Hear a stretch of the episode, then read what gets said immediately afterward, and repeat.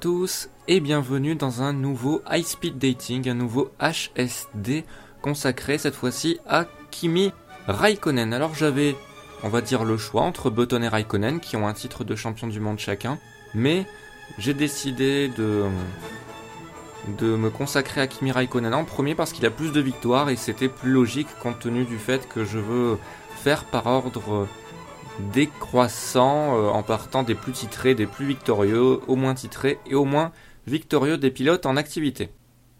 Donc Kimi Raikkonen Iceman, il est né à Espoo, en Finlande, c'est une commune qui est proche de la capitale Helsinki.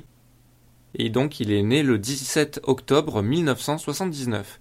Il a donc 36 ans aujourd'hui et c'est un des pilotes les plus expérimentés du plateau autour de 8-10 ans, donc euh, là, euh, rien de nouveau sous l'océan, comme on dit. Euh, je ne sais pas si on dit ça d'ailleurs, mais bon, peu importe, rien de nouveau. Il commence le karting en compétition, donc comme les précédents pilotes qu'on a pu voir, c'est à peu près l'âge autour duquel on peut commencer le karting de façon sportive. Et donc en 1997-98, soit quelques années après qu'il ait commencé le karting quand même, hein, il a fait euh, pas mal de saisons avant, ça, mais en 97-98, donc il a 18 euh, ans, ouais c'est ça, 18 ans et 19 ans à peu près. Eh bien, il remporte ses premiers titres de champion de karting euh, en Finlande, donc je crois deux titres nationaux et un titre nordique de, de champion de karting pour Kimi Raikkonen. Et avant ça, ben, on va dire pas, pas de titre notable en tout cas. En 1999, il remporte, enfin non, il ne remporte pas, il termine deuxième de la Formule Super A Europe, donc euh, une compétition prestigieuse de karting quand même. Donc au final, voilà, euh, on a déjà fini sa, on va dire, sa carrière en karting. Il a eu très peu de titres, mais a fait beaucoup de saisons quand même en karting. J'ai dit autour de 8-10 ans, donc euh, autour de 8-10 ans, on est à, entre 1987 et 89. Il a fait à peu près 10-12 ans de karting. Donc c'est quand même pas mal. C'est quand même pas mal, mais pas beaucoup de titres vraiment prestigieux pour lui.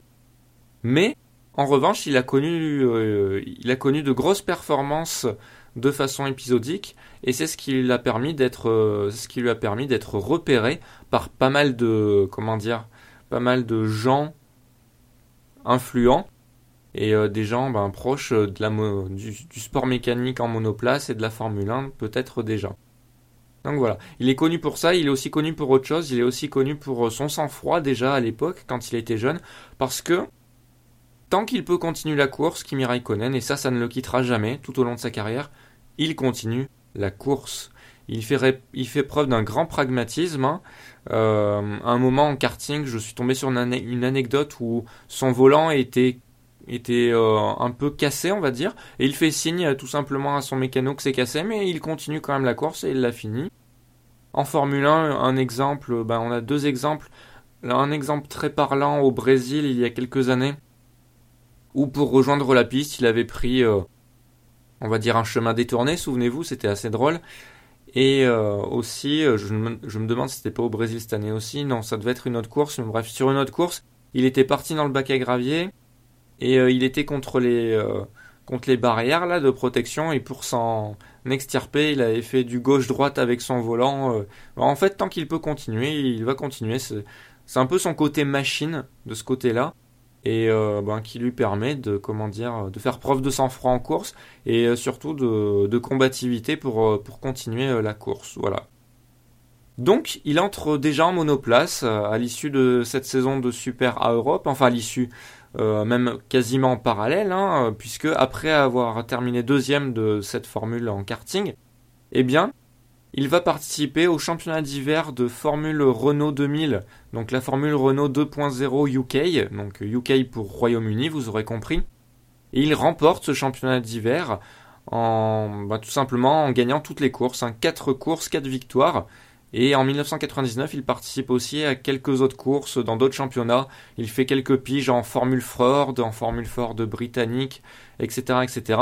Mais euh, la saison 99, on la retient surtout justement pour ce titre.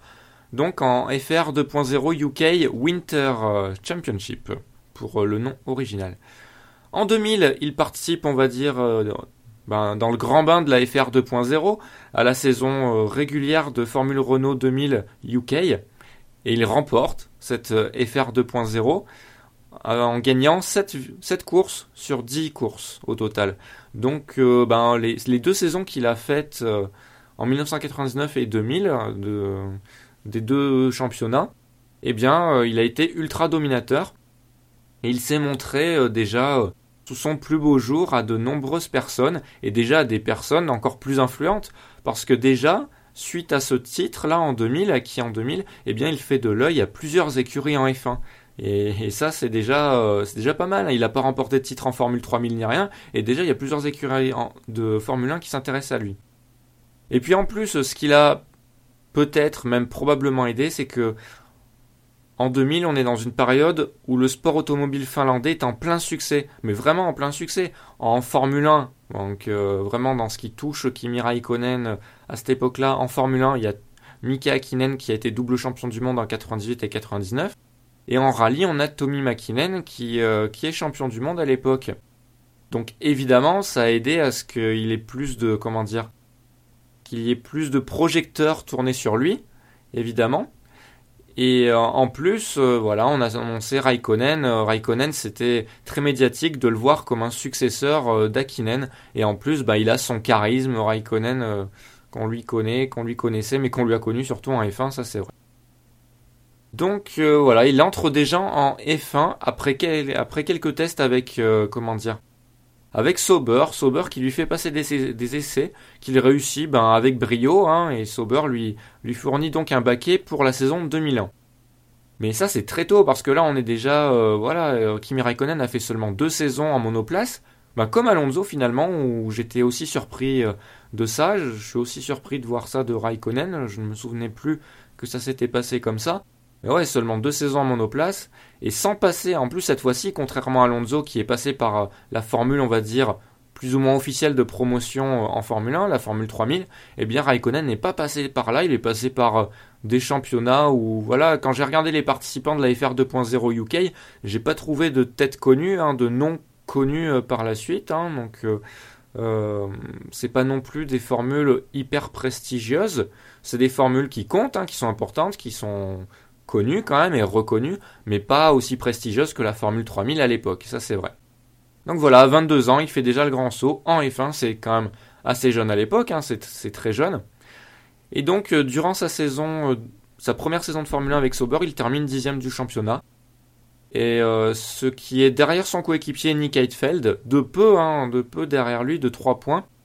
Mais cette saison lui permet de se montrer à plusieurs reprises, notamment en qualification. En 2002, eh bien justement, il a le peu qu'il a pu montrer quand même au volant de, sa modeste Sauber a beaucoup plu à Ron Dennis, qui, euh, ben, qui estime que Raikkonen a ce qu'il faut pour pouvoir remplacer euh, Akinen, qui a décidé de, de prendre euh, sa retraite de F1, enfin de quitter la F1. Donc là, on se dit, on se dit, ben c'est bizarre quand même Raikkonen, il termine derrière son coéquipier. En tout, il a très peu de courses à son actif en monoplace. Hein. Euh, il faut bien se dire que McLaren Mercedes à l'époque était vraiment un top team qui luttait pour le titre. Donc euh, mettre Raikkonen dans le grand bain, c'était euh, c'était pas évident pour tout le monde. Et là, on s'interroge. Ce qu'on s'interrogeait en fait, c'est pas tellement au niveau du mental, hein, parce qu'on voyait qu'au niveau du mental, Raikkonen, bon, euh, bah, il s'en foutait, hein, être dans un top team ou pas. On voyait qu'il était solide dans sa tête, il n'y avait pas de souci à ce niveau-là. Mais c'était plutôt au niveau sportif hein, qu'on s'interrogeait, je tiens bien à le préciser. Donc voilà, il va chez McLaren de 2002 à 2006, donc un contrat de 5 ans qu'il honorera. En 2002, première euh, saison chez McLaren Mercedes, donc première saison, saison chez un top team. Il l'honore avec 4 podiums, mais il termine assez loin de son coéquipier euh, David Coulthard qui est évidemment bien plus expérimenté et qui a déjà des victoires à son actif. Donc euh, bon, c'est une saison somme toute on va dire logique, mais euh, qui pourrait être un peu inquiétante parce qu'on attendait de lui autre chose, on attendait de lui un peu plus de comment dire de, de qualité, mais bon, c'est sa première saison chez McLaren Mercedes, faut qu'il s'habitue. Et là, il a droit à une deuxième chance en 2003 Et il la saisit bien, à mon avis. C'est quand la deuxième chance en F1, il faut la saisir ou il faut partir. Ça serait un peu ça la devise. Eh bien lui, il l'a saisi et puis il est resté, puisqu'il prend la mesure de son coéquipier. Il, le domine et il luttera même pour le championnat en 2003. Donc euh, c'est vraiment une saison euh, qu'il a révélée, qu'il a vraiment révélée euh, au grand public et aux yeux des observateurs. Il lutte pour le championnat avec Michael Schumacher et il remporte sa première victoire en F1 en 2003. Donc déjà là on voit le talent qu'il a et on se dit lui à l'avenir il pourrait être champion du monde. Et en effet, on va pas se tromper en se disant ça.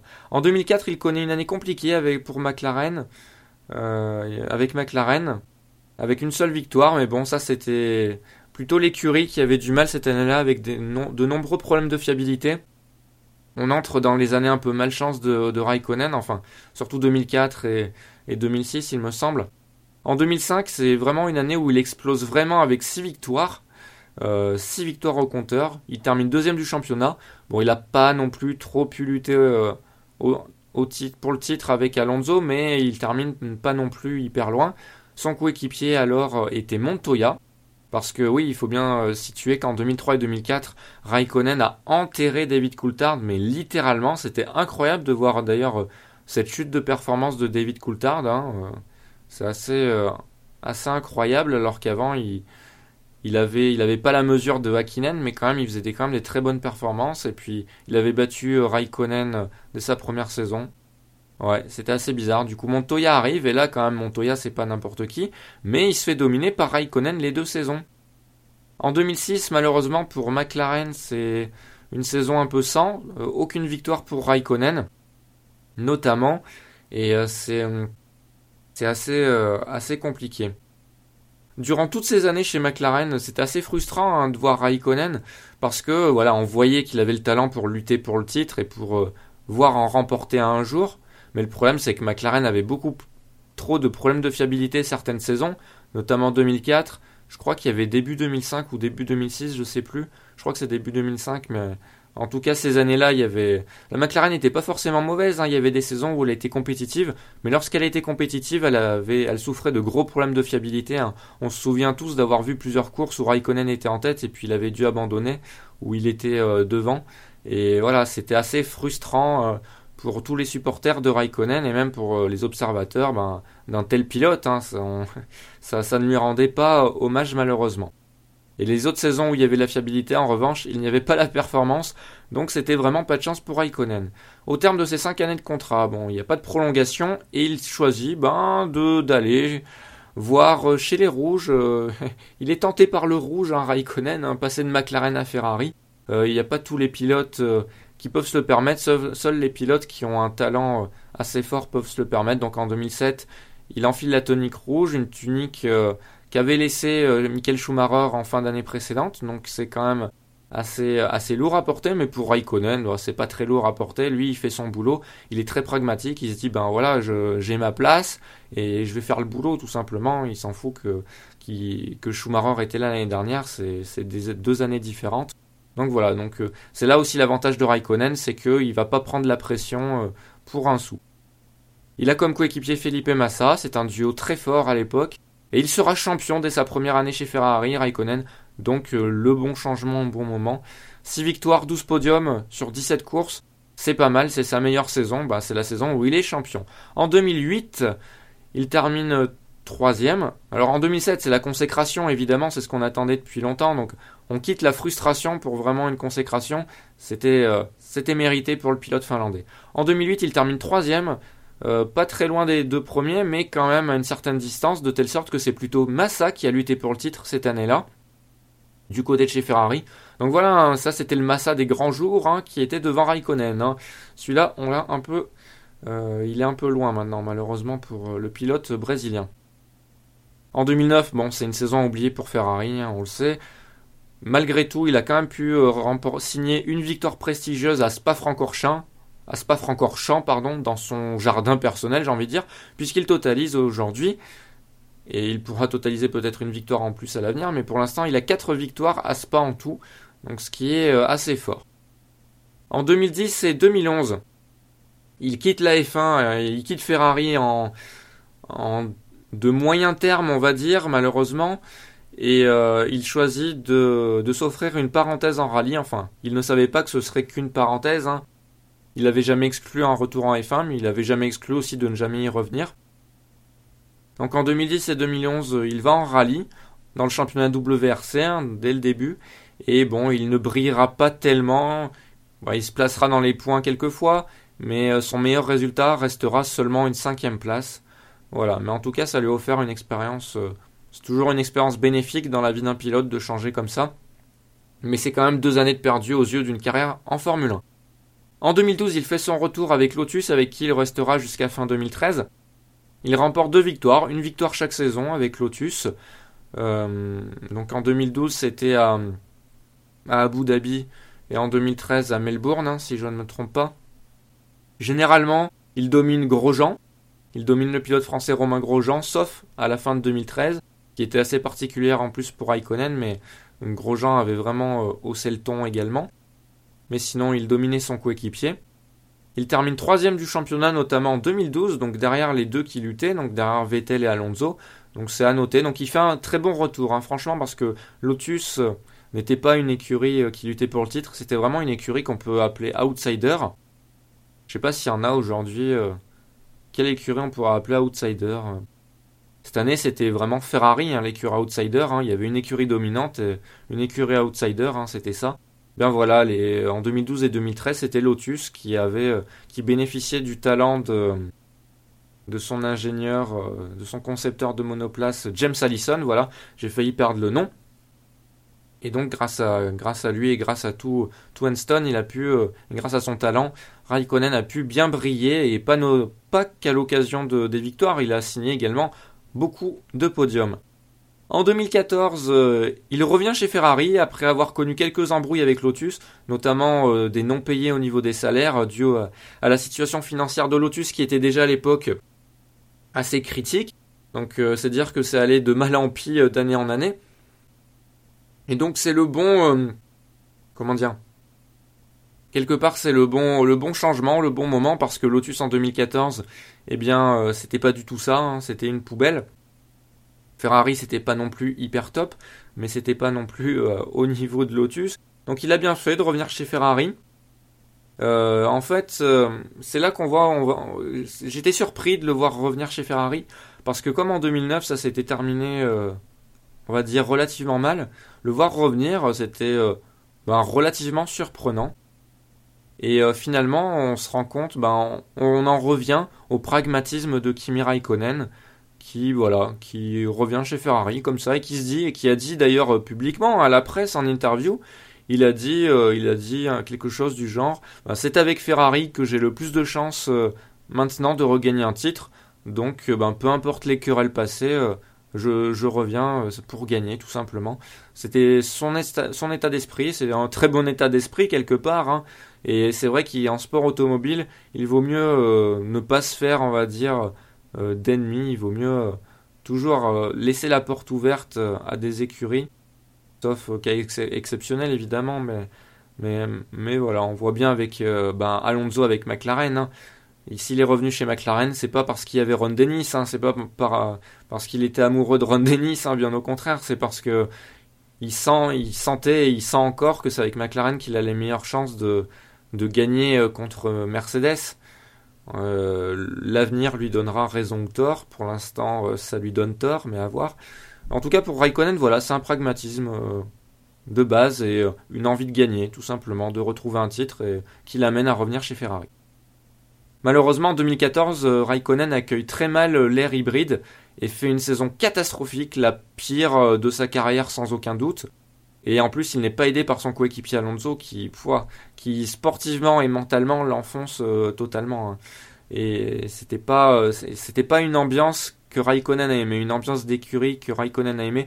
D'ailleurs, il y a pas mal d'interviews cette saison où il, a, il a loué la nouvelle ambiance qu'il y a au sein de l'écurie italienne, où il préfère beaucoup, beaucoup mieux euh, l'ambiance de travail cette année que la saison dernière. Donc ça veut, ça veut tout dire. Hein. On sait ce qu'il veut dire par là, et il y a Alonso, euh, il y a Alonso dans, l'histoire. Hein. En 2015, en 2015, c'est toujours pas top hein, pour Raikkonen. Il fait pas mal d'erreurs, on l'a vu. Il est euh, largement derrière Sébastien Vettel. Mais c'est bien mieux qu'en 2014. En 2014, euh, il avait même du mal à accrocher le top 8, le top 6. Ah, c'était, c'était laborieux. Il n'y arrivait pas. il, n'y arrivait vraiment pas. C'était la nouvelle manière de piloter ces, ces monoplaces hybrides. Il ne s'y était pas fait. Il n'aimait pas le sentiment qu'il avait, en plus de, des autres problèmes liés à l'écurie italienne. Mais voilà, c'est quand même bien mieux cette saison. Il accroche régulièrement le top 6, voire le top 4, quelques podiums, 3 je crois. Donc c'est bien mieux pour lui. Euh, il termine quatrième du championnat. Heureusement, euh, une autre place, une place inférieure aurait été indigne du rang d'une Ferrari cette saison. Donc c'est bien, il a fait le minimum. Et il a fait mieux que 2015, que 2014, pardon. Maintenant, à lui de, voilà, de, faire mieux en 2016 et, euh, et qu'il soit vraiment à son rang de champion du monde parce que cette saison, même s'il y a du mieux, il y a eu quand même pas mal d'erreurs de sa part. Lui-même l'admet qu'il a commis une saison moyenne, il l'a admis en interview. Donc, euh, vraiment. Euh, vraiment à lui de, s'améliorer cet hiver, de profiter de la pause hivernale, de la trêve hivernale pour faire le point et pour se remettre en question et voir ce qui allait pas et faire pour le mieux, tout simplement. Donc euh, Kimi Raikkonen en plus, ben, à mon avis, ça peut le faire pour la saison prochaine, ça peut être euh, le cas le plus positif que je viens de citer.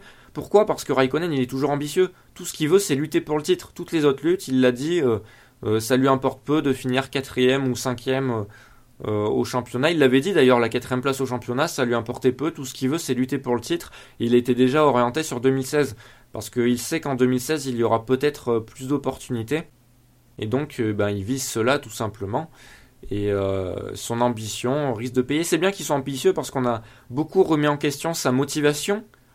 alors certes, il n'est pas motivé pour se battre pour la quatrième ou cinquième place au championnat, mais à une course donnée, il est motivé pour faire le mieux possible. C'est ça qu'il faut se dire. C'est ça qui est un peu dur, possiblement dur à interpréter, mais il faut se mettre à la place du pilote. Quand il dit lutter pour la quatrième place au championnat, ça ne représente rien pour lui. Ça ne veut pas dire que dans la course d'Abu Dhabi, où il peut être quatrième au championnat, il ne va pas lutter. Il va lutter, mais indépendamment euh, du championnat, sans en tenir compte. Il va lutter pour cette course, quoi, en tenant compte de cette course.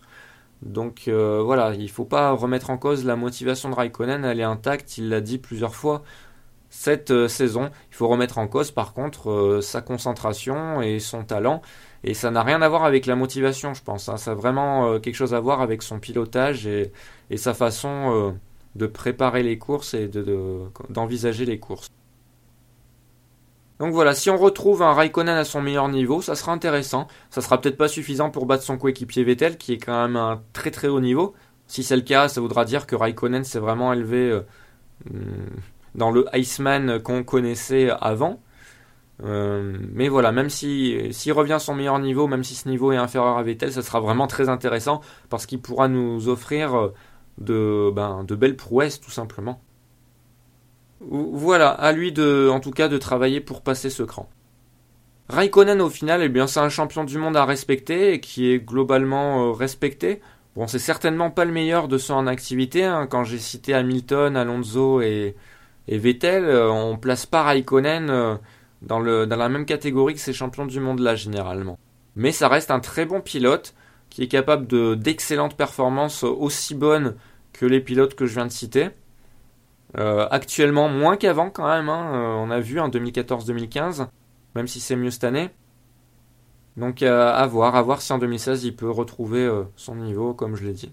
Voilà, alors son, palmarès aussi, son palmarès aussi qui joue ben, en sa faveur de manière générale, mais en sa défaveur si on cherche à comparer aux autres champions du monde. C'est aussi pour ça qu'il n'est pas vu comme étant le, meilleur des champions du monde en activité. Alors le voici d'ailleurs son palmarès.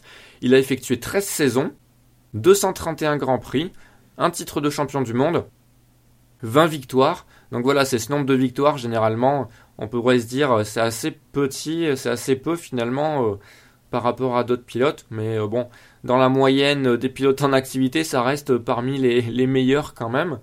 Euh, mais c'est vrai qu'il a eu des saisons, bon, et chez McLaren, il n'a pas eu de chance certaines saisons, il faut bien le dire. Hein. Généralement, j'aime pas cette expression ne pas avoir de chance, mais dans le cas de Raikkonen, c'est vrai que les soucis de fiabilité s'accumulaient pas mal. Hein. et du côté des McLaren en général, hein, sans, exclure un pilote ou l'autre.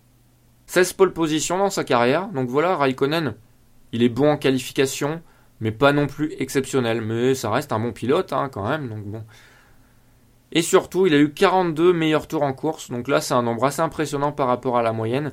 Je crois que c'est le pilote en activité qui doit en avoir le plus d'ailleurs. Mais je crois que pendant une saison, c'est la saison 2004 d'ailleurs, la saison où les F1 étaient le plus rapide, je crois, euh, sur pas mal de tracés. Eh bien, euh, c'est là, je crois, où Raikkonen a eu euh, pas mal de records, records de pistes et de meilleurs tours en course. Si, ma mémoire ne me trompe pas. Au cours de sa carrière, Raikkonen a eu 80 podiums. Et oui, c'est un de plus que son coéquipier Vettel, hein, du coup. Donc ça représente plus d'une course sur trois passée sur le podium.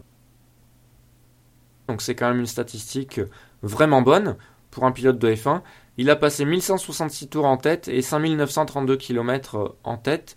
Donc voilà, euh, vous allez sur, une carte, vous prenez une carte du monde, que ce soit une carte en mode physique ou sur Google Maps, et vous essayez de voir 5932 km ce que ça fait euh, sur la Terre. Et ensuite, vous essayez de relier deux villes par rapport à ça. Et puis vous vous amusez, vous vous dites, ah, Raikkonen, il a fait tout ça dans sa carrière de F1 en tête d'un Grand Prix. Et là, c'est beau. Voilà, donc Kimi Raikkonen, il faut lui rendre hommage. C'est quand même un, pilote qui a marqué, euh, qui marque son temps par son titre, euh, par euh, son caractère également. J'en ai pas parlé, mais parlons-en un peu de son caractère quand même. J'ai dit Iceman parce qu'en fait, son caractère peut. On l'aime ou on l'aime pas, hein, Raikkonen. Soit on se prend au jeu et ça nous fait marrer de le voir comme ça, parce qu'on est tellement habitué à le voir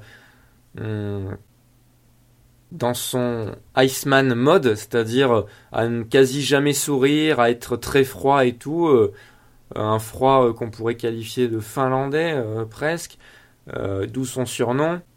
Mais, mais en fait, il s'avère qu'en dehors de la piste, en dehors de son boulot, c'est quelqu'un de très marrant. Hein. Vettel l'a dit, d'autres pilotes l'ont dit. Hein. Il y a des pilotes qui ont dit que Raikkonen, c'est un des pilotes les plus drôles du paddock. Donc c'est dire si son image publique est différente de son image privée. Quand il est dans son travail, en fait, comme il est pragmatique, il pense à son travail. Il va pas penser au reste, à faire plaisir euh, aux fans ou quoi. Il pense à son travail, à faire son job comme il faut et c'est tout. Et c'est ça, des fois, que peut-être vous pouvez lui reprocher si jamais vous n'aimez pas trop cette attitude. Cette attitude un peu froide. Un peu trop, euh, on va dire, euh, détaché avec les réponses euh, concises qu'on connaît. Hein. Généralement dans les médias, il fait pas des, grands discours, c'est des réponses assez courtes et euh, de façon assez froide. Voilà, mais en tout cas, c'est ce qui fait son personnage. Mais euh, en dehors de la piste, a... c'est, sûr, apparemment, c'est un grand déconneur, un grand fêtard. Donc, il faut pas trop se fixer sur l'image qu'il, qu'il renvoie publiquement. C'est vrai que ça peut être assez différent de, ben, de ce qu'il est vraiment en privé, mais ça, ça ne nous regarde pas à la limite ce qu'il est en privé. Voilà, c'était Kimi Raikkonen, donc euh, un très bon pilote, euh, qui ne laisse pas indifférent en tout cas, qui ne laisse pas indifférent, euh, qui a son charisme bien à lui, et ben, dont on souhaite qu'il soit au mieux en 2016 pour nous offrir de belles choses. Je souhaite toujours le mieux à tous les pilotes, hein, sachez-le. Hein. je ne fais pas de préférence, vous le savez dans l'analyse F1, je ne fais pas de supporterisme, et ça continuera jusqu'au bout. Sur ce, eh bien, je vous remercie d'avoir écouté ce podcast et je vous donne rendez-vous au prochain qui sera le ce qu'il ne fallait pas louper à Abu Dhabi en 2015 non provisoire, pas définitif du podcast. Et en attendant justement ce podcast qui devra arriver euh, lundi, donc demain ou maximum mardi hein, s'il y a un souci. Eh bien vivons notre passion. À bientôt.